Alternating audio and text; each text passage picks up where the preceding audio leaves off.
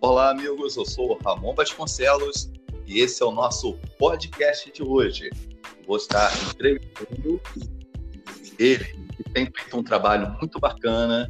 Ele é pedagogo, especializando em políticas e processos da educação pelo UERJ, gestor escolar e conhecido como sempre presente, devido aos seus trabalhos e seu empenho no processo de inclusão, de diversidade, e tudo voltado à melhoria de seus alunos e da sociedade. Então, eu tenho o prazer de apresentar a vocês, ouvintes, o meu amigo Everton Borges. Seja bem-vindo. Olá, professor Ramon, muito obrigado. É, ah. é, um prazer participar desse momento aí com você, com seus seguidores, é, para que nós possamos hoje trocar um pouquinho sobre educação, falar da nossa área é, e, e, trocar né, com quem vai ouvir o, que a gente tem pesquisado, o que a gente tem procurado aprender dentro da nossa prática, da nossa realidade aí. É um prazer. Bacana demais, bacana, muito legal.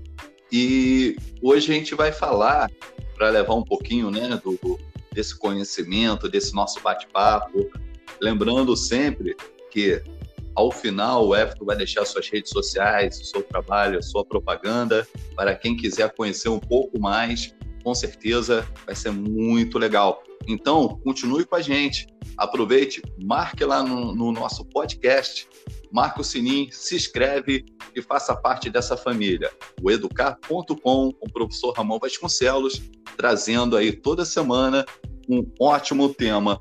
Então, hoje eu não vou perder tempo, hoje eu vou fazer aquela pergunta em nome dos meus ouvintes. Everton, vamos lá? Vamos sim, vamos lá. Ah, olha, já tem uma pergunta aqui que é sensacional. Ao mesmo tempo que ela é simples, ela é complexa, mas eu sei que você vai mandar muito bem. vamos lá, a gente vai tentar do... responder tudo. Opa, maravilha. Então, vamos juntos. É, o que é inclusão? Vamos lá, amigo. Essa é uma pergunta é, bem complexa. É, as pessoas elas têm, elas têm um olhar muito restrito a essa palavra inclusão. É, uhum. é, talvez por uma questão histórica, cultural, as pessoas, quando falam de inclusão, as pessoas se remetem é, às pessoas com deficiência, a pessoa com, com uma dificuldade motora, uma pessoa cadeirante, uma pessoa cega. É, enquanto falar de inclusão é colocar todos em situação de equidade, é promover essa equidade dentro do processo educacional ou do processo da vida, porque o ato de incluir ele precisa estar imbuído na nossa vida não só na educação. Claro que a educação é um fator de transformação para que isso aconteça, é um do, dos fatores que vai encaminhar esse processo, mas inclusão é colocar todos, numa, é, todos que estão numa situação de marginalização no processo de equidade, é, é, colocar uma pessoa que foi excluída ou marginalizada por sua cor em processo de equidade, é colocar é, uma pessoa que foi marginalizada ou excluída por sua orientação sexual, qualquer pessoa, né, seja ela é, ter sido excluída por ser mulher, é colocar, é fazer essa promoção de incluir e ressocializar ou colocar nessa situação de, de, de equidade que, por muitas das vezes, de forma involuntária ou de forma voluntária, as pessoas tendem a excluir ao invés de trazer para perto ou incluir.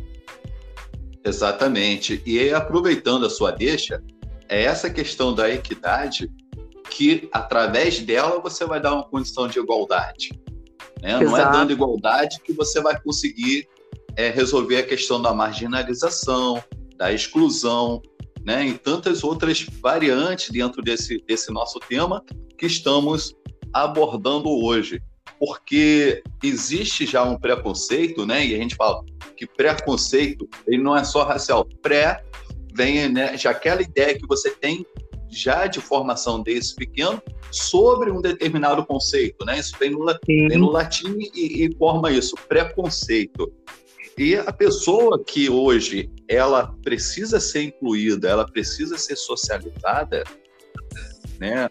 Na, na visão do, do, educador hoje, do educador moderno, do educador que é focacionado, né? Tem um profissional, né? Eu costumo falar que tem aquele professor que é profissional porque o caminho que ele teve foi parar na educação, mas a gente sabe que a boa maioria é, ele tem como convicção aquela paixão pelo, pelo magistério, né? Então, Exato.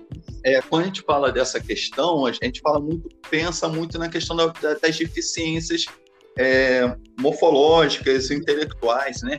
E você falou com muita maestria que é tudo isso, essa diversidade, né, daquilo que a gente tem que, ter um outro olhar para o nosso aluno, para a nossa comunidade, para o nosso estado, para o nosso Brasil, porque somente você, eu, os demais, acredito também nossos, muitos dos nossos ouvintes são da, da, da área educacional, já acabou aquela época em que o professor era só um depositário de conhecimento na cabeça dos alunos. Cada Exatamente. aluno tem uma história de vida e, e aí a gente volta para a inclusão também, que é onde eu queria chegar, onde é o tema de hoje, que não existe um manual para cada processo de inclusão, seja ele questão intelectual, seja ele questão morfológica, seja ele questão social. Isso aí. É, um adendo que eu sempre falo, eu costumo, quando eu vou falar de inclusão, é, temos alguns profissionais da educação que, que possuem muita retenção a esse processo, é, porque é um processo, por muitas vezes, que vai, lidar, vai dar trabalho. É, mas nós precisamos ter muita consciência que aquele que opta por estar na área da educação foi uma escolha própria. É, as pessoas não foram obrigadas a estar na área da educação. E usando um exemplo muito amplo dessa questão de profissão, o médico ele escolheu ser médico e numa pandemia ele não pode deixar de ser médico né? Foi uma questão de escolha. Então, o professor, dentro de uma sala de aula, ele escolheu ser professor, então ele precisa, ele tem por obrigação de fazer esse processo de inclusão realmente acontecer. E quando nós falamos de inclusão, e você apresentou é, diversas formas de inclusão, nós precisamos olhar a cada aluno dentro da sua especificidade.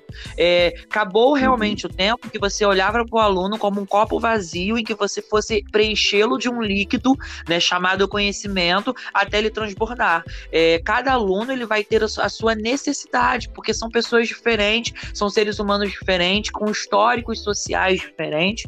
Então, o ato de incluir não necessariamente vai acontecer somente para um aluno laudado ou para um aluno com alguma patologia comprovada aprovado. O processo de inclusão vai ser é, é colocar esse aluno que ele, ele tem aptidão para exatas, mas ele tem dificuldade na área de humanas. É, como que você uhum. vai fazer é, esse aluno aprender é, é, essa outra dificuldade que ele tem, ele superar essa dificuldade, para que ele esteja num processo de igualdade dentro dessa turma. Eu não posso mais, quando eu falo de inclusão, olhar a minha turma de 30 alunos. Eu preciso olhar cada um como um ser individualizado. O João, o Pedro, a Maria, cada um vai ter a sua especificidade. Não, não, não há mais, dentro hoje de tantos estudos acadêmicos, com, com comprovações científicas, que, que não, não existe é, um processo de educação em que você olha somente para um todo, em que você deposita o mesmo conteúdo e acha que todos vão aprender da mesma mesma forma no mesmo tempo. Isso não é mais cabido no, no século que nós vivemos.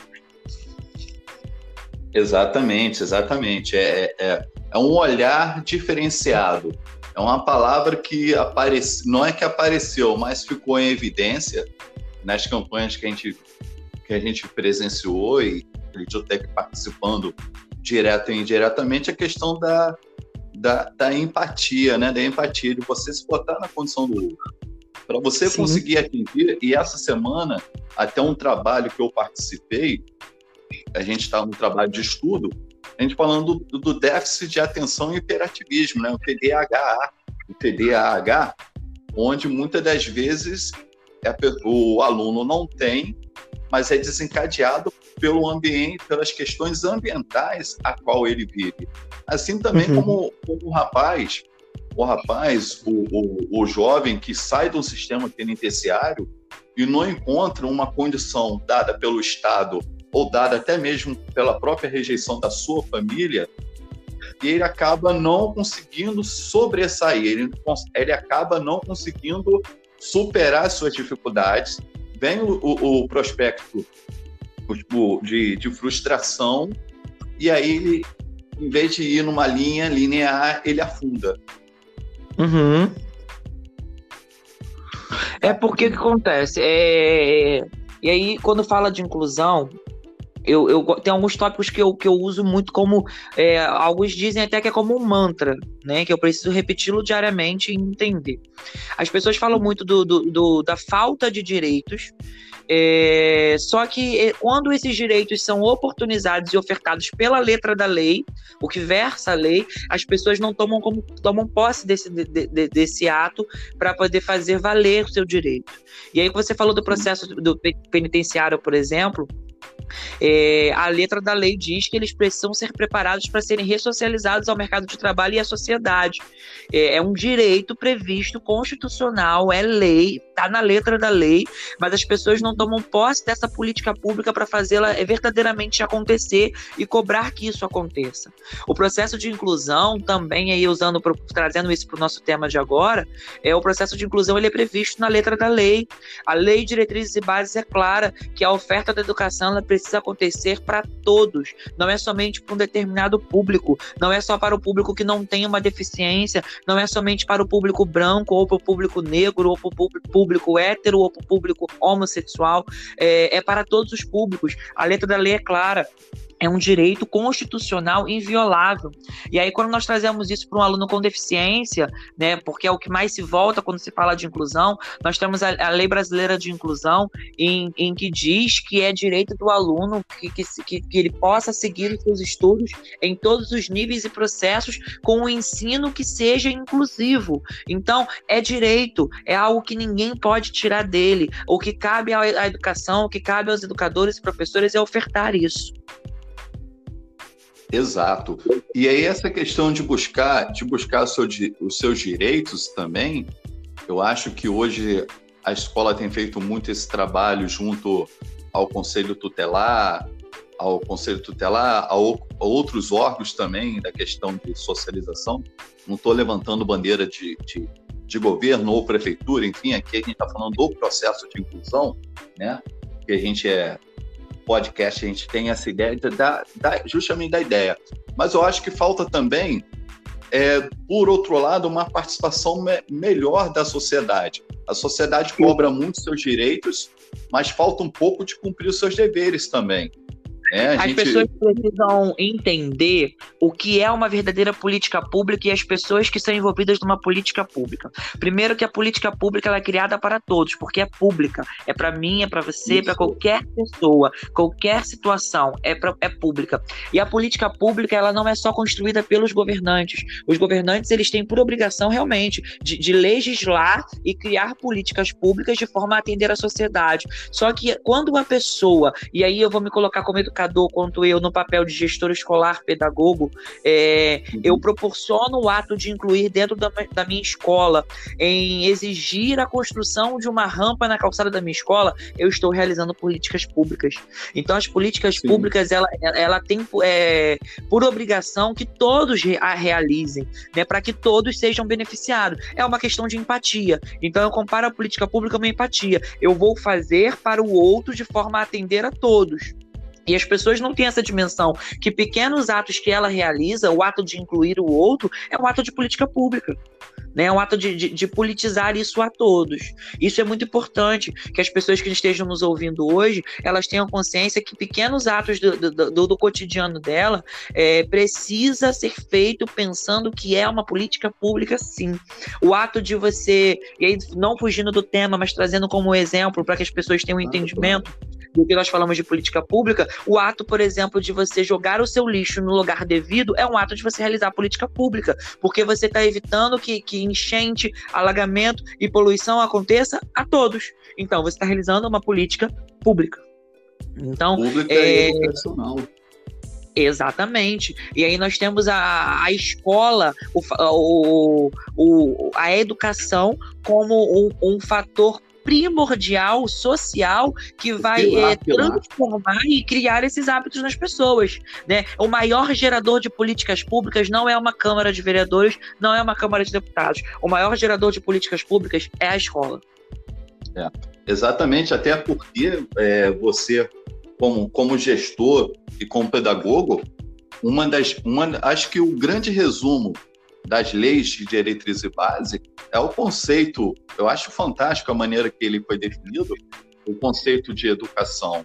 Né? O conceito de educação é escola e família sendo fundamentais para o processo de socialização, onde essa criança, onde esse jovem aprende as diretrizes para viver em sociedade e buscar um, uma melhor oportunidade no mundo. Exato. E aí nós vamos para a letra da lei mais uma vez, né? É, o Estatuto da Criança e Adolescente, a Lei de Diretrizes e Bases, a Constituição Federal na área da educação, no, no, capítulo da educação, ela é muito clara que o direito da educação é dever do Estado ofertar essa educação, porém, é dever do pai acompanhar e zelar por essa educação. A letra da lei é clara. O processo de educação ele não é só de uma de responsabilidade da área governamental ou daquele que atua na educação. A educação também é um dever de ser feito pela família. A família precisa acompanhar, zelar e participar. É o que está previsto na letra da lei. Então, é, são direitos que, que, é, que, é, que é uma via de mão dupla. Né? É dado para você oportunizar o direito, porém o pai precisa devolver essa responsabilidade, que é um dever dele também. Bacana, olha, que coisa legal. Estou aqui conversando, é, tenho certeza também que os nossos ouvintes estão adorando e a hora vai passando, porque quando a gente fala de coisas boas, a gente sente coisas boas e a gente aprende coisas boas. Dentro desse processo também, dentro de todo esse processo, hoje, como que você vê, no geral, a, a escola inclusiva? Nós estamos nos primeiros passos, nós estamos bem, nós estamos caminhando.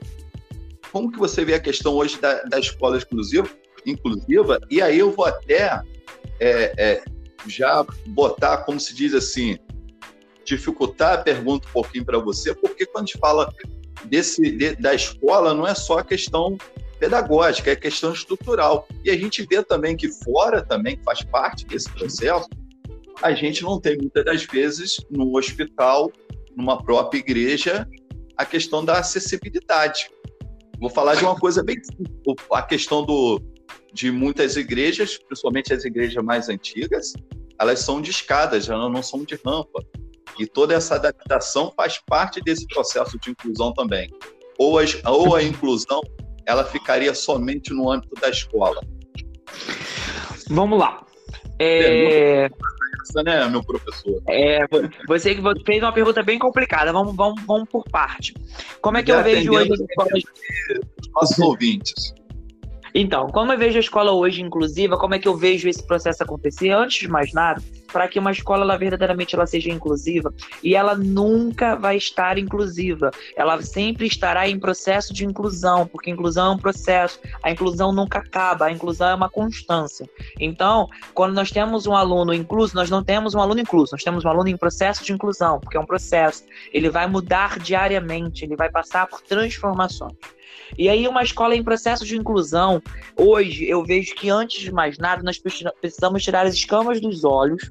E aí eu vou usar uma fala muito rotineira que eu gosto de brincar, que nós temos a tia Teté, de 1990, do tempo do mimeógrafo, uhum. que realmente não, não se falava desse assunto. A tia Teté precisa tirar a escama dos olhos e se oportunizar a novas práticas, se oportunizar a novas realidades. Né? É, há uma necessidade constante de buscar informações, como, por exemplo, ouvir esse podcast em que nós iremos falar um pouco de inclusão. É, é uma forma de você se atualizar, de você tirar as escamas, as escamas dos seus olhos. E aí você primeiro traz para gente uma questão estrutural, sim. É, todas as escolas públicas do âmbito nacional, elas recebem um recurso chamado PDDE, Programa Dinheiro Direto na Escola. Quando é informado no centro escolar que essa escola possui um grande número de alunos em processo de inclusão, alunos com deficiências em questão é, de dificuldades de locomoção, é, algumas escolas recebem um PDDE acessibilidade, que é um, que é um dinheiro destinado a você aplicar a estrutura necessária e pertinente para receber os alunos em processo de inclusão. E aí é um grande problema quando as pessoas se empolgam, né? E elas não procuram normas técnicas, as pessoas colocam coisas que são desnecessárias naquela escola. Então, o que a gente precisa se atentar, que a escola precisa fazer as devidas adaptações para a realidade que ela tem naquele momento no ano vigente. Uhum. E aí eu vou dar um exemplo da minha escola, porque é um exemplo prático para que a gente possa entender. A, a Escola Geraldo Zaura, ela nunca teve um cadeirante, é, nunca teve um aluno com essa necessidade. Porém, no ano de 2020, nós fomos procurados e as escolas estarão sendo procuradas, as escolas do pré-escolar, porque nós temos agora um, um, grande número de alunos que, que tiveram, nasceram com microcefalia devido à chikungunya que aconteceu há quatro anos atrás. Então, assim, não se pensou em políticas públicas para receber esse aluno dentro da pré-escola. Então, uhum. muitas escolas se veem com esse desafio hoje, e aconteceu com a gente também, de receber um aluno cadeirante e eu não tinha nenhuma rampa na calçada para isso. E aí, é, como é que você faz isso acontecer? É realmente você brigar pelo direito, é você se apropriar do direito constitucional, é você oficiar os órgãos competentes e exigir que aquela rampa seja construída na sua calçada e você, quanto gestor, adaptar essa escola. Então, se eu não tenho um aluno cego naquele ano, não é que eu vá deixar de fazer, mas eu vou priorizar o que é necessário para aquele momento. Então, a minha realidade para aquele momento era preparar a escola para receber um cadeirante. Assim como eu já preciso me precaver para outras coisas que irão acontecer. E aí, quando você fala da questão da igreja, você fala da questão do hospital, é, é a pessoa realmente se apropriar da lei. É, para que hoje uma igreja possua CNPJ, para que ela possua é, toda a sua certificação, ela precisa, uhum. ela tem por obrigatoriedade de atender a normas básicas para o processo de inclusão. É, ela precisa atender normas básicas de barras para banheiro, de, de, rampas acessíveis, de sinalização para pessoa com deficiência visual. Ela precisa ofertar, não é algo opcional, é algo obrigatório. Bacana, bacana, bacana ouvir e tenho certeza que nossos ouvintes aí estão gostando de demais. Então, eu tenho mais uma mais em, em mais uma pergunta aqui em pauta que é o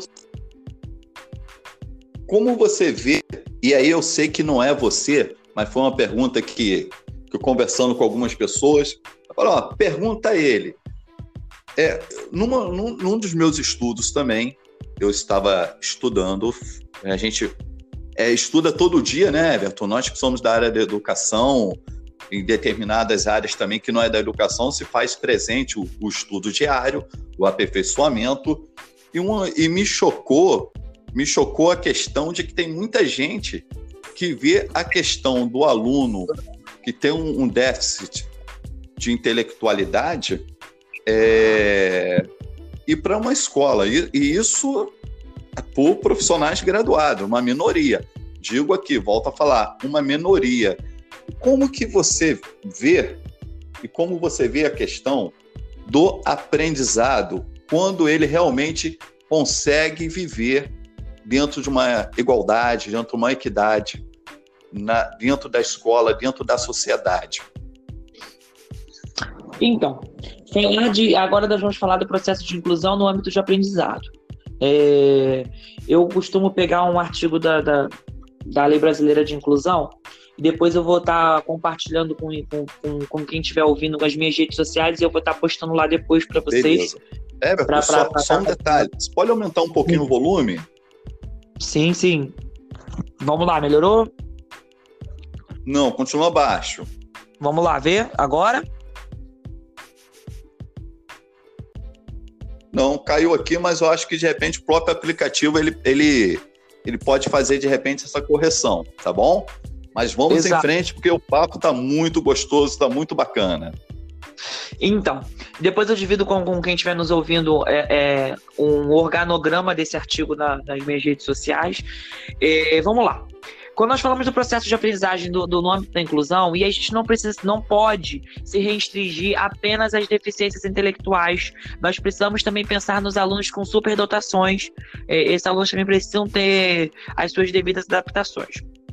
Quando nós falamos em processo de aprendizagem, nós precisamos pensar no que o meu aluno precisa aprender naquele momento.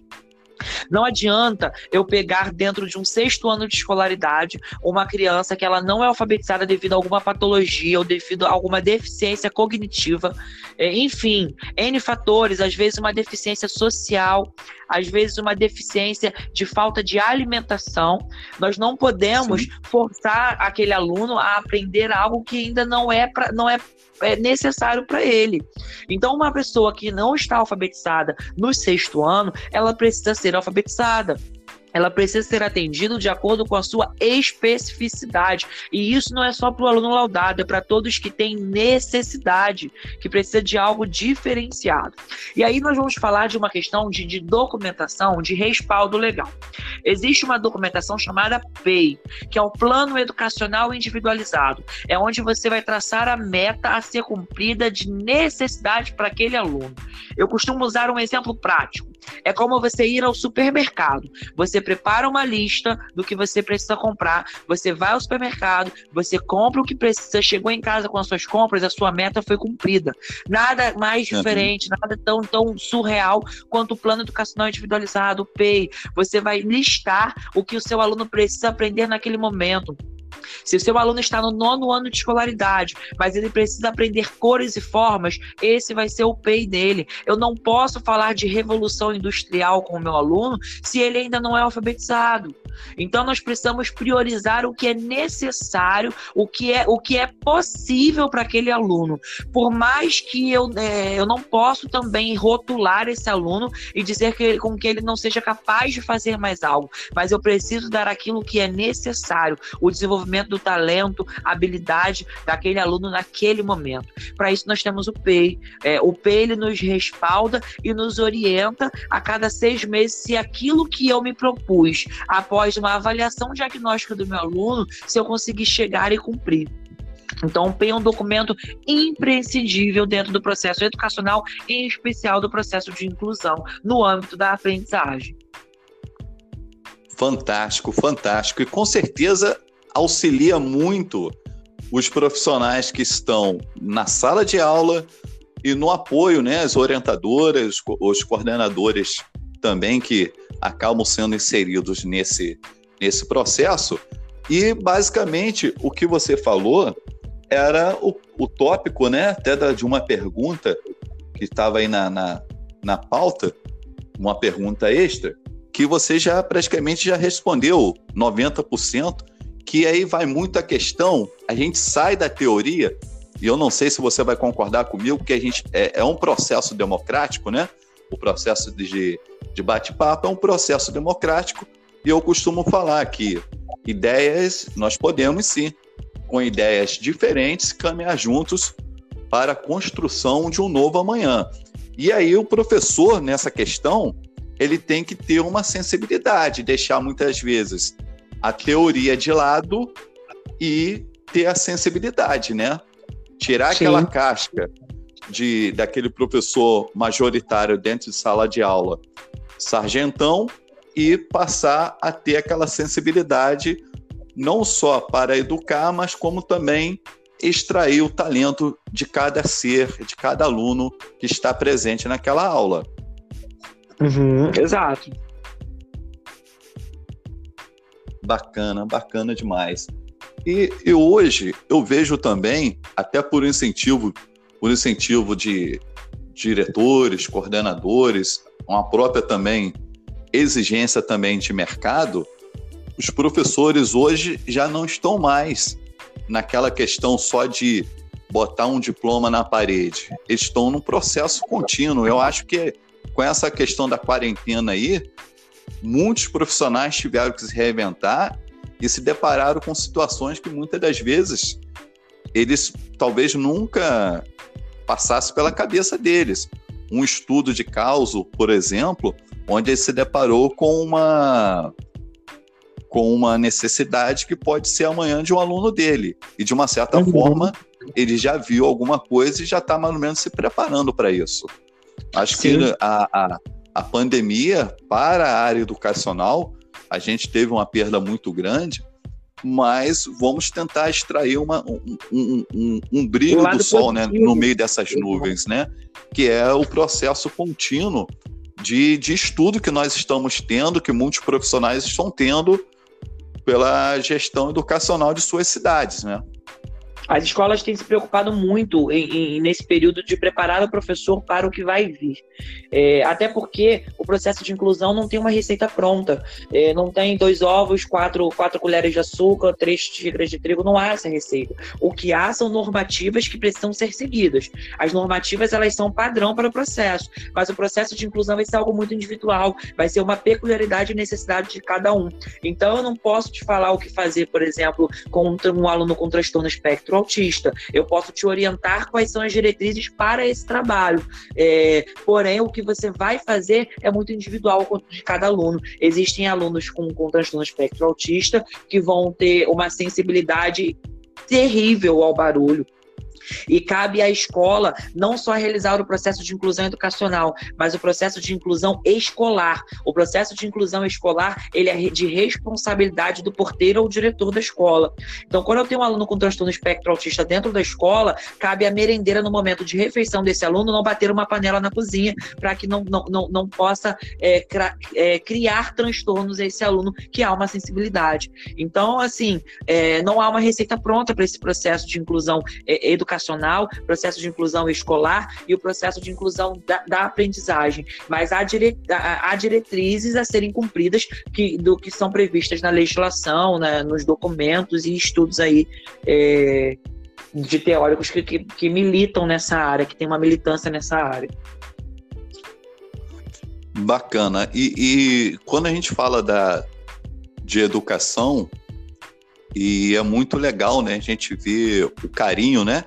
De muitos, carinho de muitos alunos com o tio, com o tio, né? Com o tio do, com o tio lá do portão, né? E a, a, a escola, a escola viva, a escola presente, o Everton presente, o Ramon presente, não é só dentro de sala de aula, mas a, aquela conversa ali no intervalo entre uma aula e outra, de perguntar como foi o seu dia e como que você está, como que você chegou, a, a participação de todos esses alunos, aqueles que, que possuem algum déficit de forma geral e aquele que aparentemente também não, mas essa questão de você tratar a escola como ponto de socialização é a máxima para o sucesso da educação. Não, ela não ocorre, na minha visão, e aí você pode me dar a sua opinião, e, e, e eu, eu vou gostar muito, é porque o processo de educação ele não se dá só no aprender, ler e somar, saber história e geografia. É a socialização, Exato. é a convivência, é a dinâmica da brincadeira, é o bom dia, é o boa tarde. Uhum. É parte desse princípio, Everton. Você concorda ou você tem, ou você tem uma, uma, uma visão diferente sobre esse processo? Não é, é, isso que você está falando é, é, superar a visão meritocrática capitalista da educação. Nós não podemos encarar a escola como uma simples empresa em que você vai entrar na sala de aula, você vai transmitir um conteúdo e sair. É, essa meritocracia do sistema capitalista implantado na educação é, no, no geral, ela precisa é, morrer, porque nós precisamos ter a geração do afeto dentro da sala de aula, a geração do conhecer o outro. Até porque nós precisamos zelar pelo maior produto, a peça mais importante dentro da escola, que é o aluno. É, precisamos entender que o aluno ele vai ser sempre aluno sem a escola e sem o professor, mas o professor sem aluno ele não tem a quem ensinar. Então nós precisamos Sim. zelar por esse produto. Escola sem aluno não precisa existir. Escola sem aluno, ela, ela não, não, não tem é, lógica de existência. Então nós bacana, precisamos zelar por ele. Isso aí, exatamente. Eu acho que é, é, é acho não, tenho certeza, né, que, que é por esse caminho. E nos últimos anos chegou um profissional para ajudar e até mesmo mudar a cabeça de alguns profissionais, mudar positivamente, que é o, o pessoal do apoio, os, as especialistas, né? Uhum. E isso tem então, colaborado muito, né, Everton? A equipe técnica pedagógica da escola é de suma importância para que qualquer processo aconteça. Né? É a equipe que eu costumo dizer que é a equipe da gestão escolar, porque gestão, a gestão escolar né, não se dá somente com o diretor né, com essa figura é, patriarcal que as pessoas fizeram e distante do diretor. O processo de gestão escolar inclui diversos, diversos elementos para esse processo. E aí os pedagogos, os especialistas, os orientadores educacionais, os orientadores pedagógicos, cada local vai, vai denominar esse, esse profissional de uma forma para que os nossos ouvintes aí consigam entender de quem nós estamos falando. Nós estamos falando do pedagogo, dentro da escola, ele, ele vai ser a, a uma das peças fundamentais, porque é ele que vai fazer essa mediação com o professor, é ele que vai fazer esse auxílio quando necessário, quando o professor falar assim, eu não sei, eu preciso de ajuda, o que, que eu devo fazer? Não que o pedagogo ele vai ter sempre a resposta, mas ele vai sempre ter um bom coração a ajudar, ele vai estar sempre ali disposto a procurar junto, buscar junto, ao fazer junto.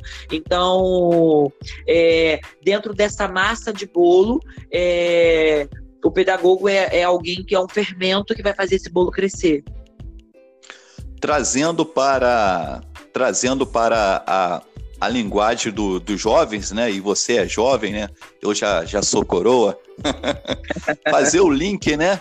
Trazer essa palavra que está tão na moda, fazer o link, né? O pedagogo ele faz esse trabalho muito bacana de fazer essa integração, né? Aluno, professor, direção, e na época que eu comecei a estudar, quando criança, é, ele, a gente tinha apenas o, a figura do diretor geral fazendo tudo, uma secretária, né, uma secretária, no, na, dependendo das escolas, antigamente não tinha nem a diretora adjunta, né, era secretária e um professor.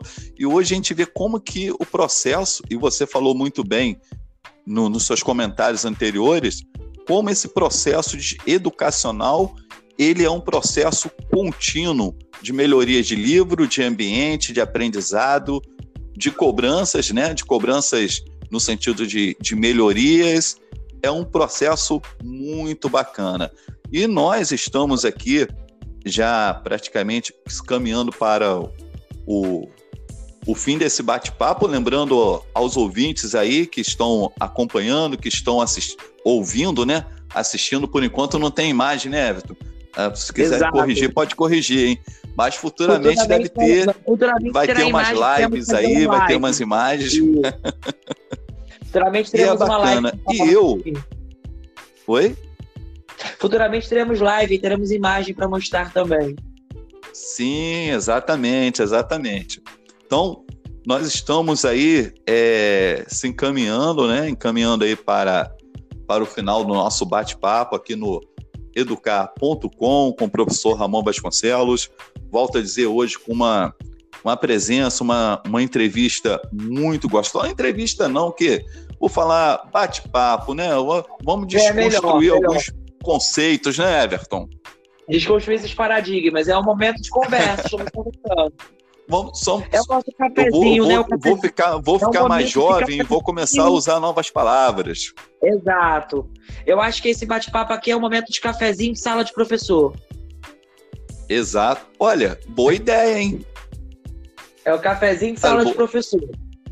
Tenho, não, sem, é, não quero fazer propaganda, não quero fazer pro, da Globo, né? Ela não patrocina aqui meu podcast, mas semelhante, né? Não igual, semelhante, mas também diferente. O cafezinho do Escobar, né? Até porque eu sou mais Exato. bonito que o Escobar. Eu tenho cabelo, não sou careca. Mas a ideia do cafezinho é boa, Everton. Isso aí. Porque professor tem café, não é professor. Não, não, não. Professor, professor que não toma café, isso é, é um bate-papo carinhoso, lógico. Mas o professor que não toma café, não fica pilhado, ele não é o professor raiz. O professor é, é ele vai lá na escola lá, vai na, já chega tomando aquele cafezinho da cozinha de manhã e é tão gostoso, né? Exato, faz, faz parte da nossa rotina isso. Não tem, não tem pra onde correr. Everton, então olha só, eu queria é, abrir um espaço para você sempre para você poder divulgar o seu trabalho. Antes da gente estar tá encerrando aqui esse, esse nosso bate-papo, eu queria fazer um ping-pong com você. Eu vou te fazer três perguntas e você me responde com uma palavra. Não sou Jô Soares, mas eu tento ser engraçado às vezes. então vamos Ai, lá, Deus, pronto para o nosso ping-pong? Vamos lá, então. Vamos lá, são três. Eu vou te fazer três perguntas e aí você joga para mim de novo com uma resposta, tá bom? A primeira é aluno. Hum... Maior sonho. Me Escola. tem a palavra sonho. Sonho. Escola. Transformação social.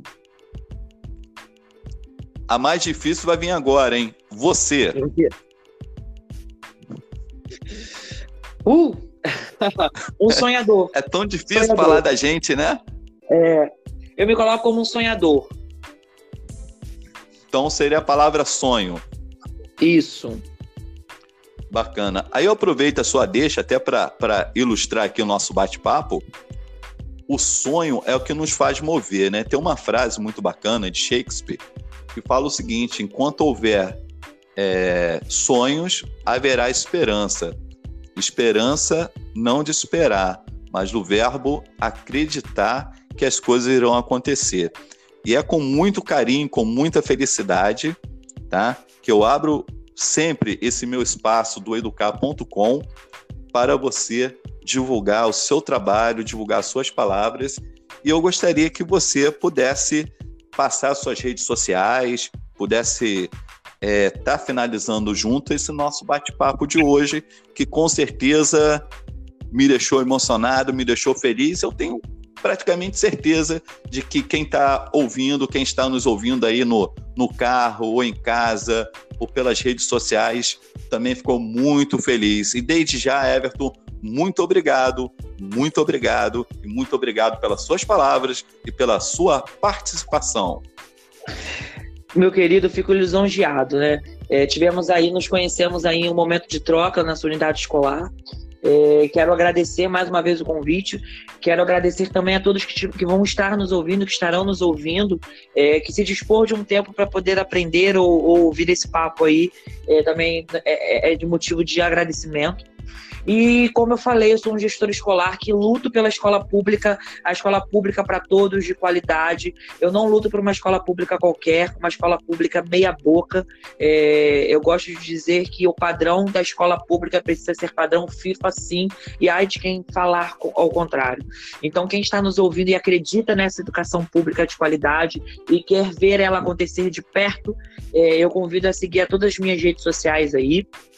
As minhas redes todas são, são, são da seguinte forma: WB sempre presente. Então eu convido você a seguir meu Instagram, Facebook, Twitter, TikTok e YouTube, que são os canais aí que nós colocamos para trocar informações, não só curtir, mas seguir, que a gente sempre está colocando um vídeo no IGTV, nós sempre estamos fazendo uma live para conversar a respeito dos temas da educação. E vai ser um prazer não só ganhar seguidores, que não é meu intuito ter um número de seguidores muito, muito grande, é, não sou um digital influencer, mas o meu intuito é poder levar a educação a todos os cantos, uma educação de qualidade, em que nós possamos construir esse padrão FIFA juntos.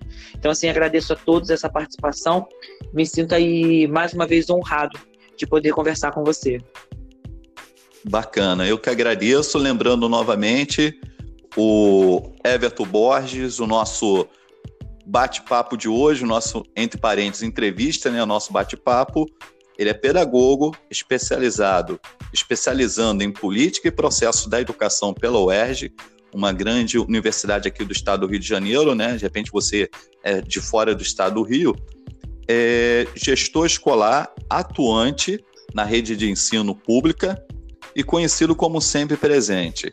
E eu vou ficando por aqui, lembrando sempre, vai lá, assina nossa, se inscreve lá no nosso canal, também no YouTube, professor Ramon Vasconcelos, no Instagram, professor Ramon Vasconcelos, e no nosso podcast educar.com com o professor Ramon Vasconcelos, onde toda semana estaremos disponibilizando um conteúdo bacana, legal e atrativo para você.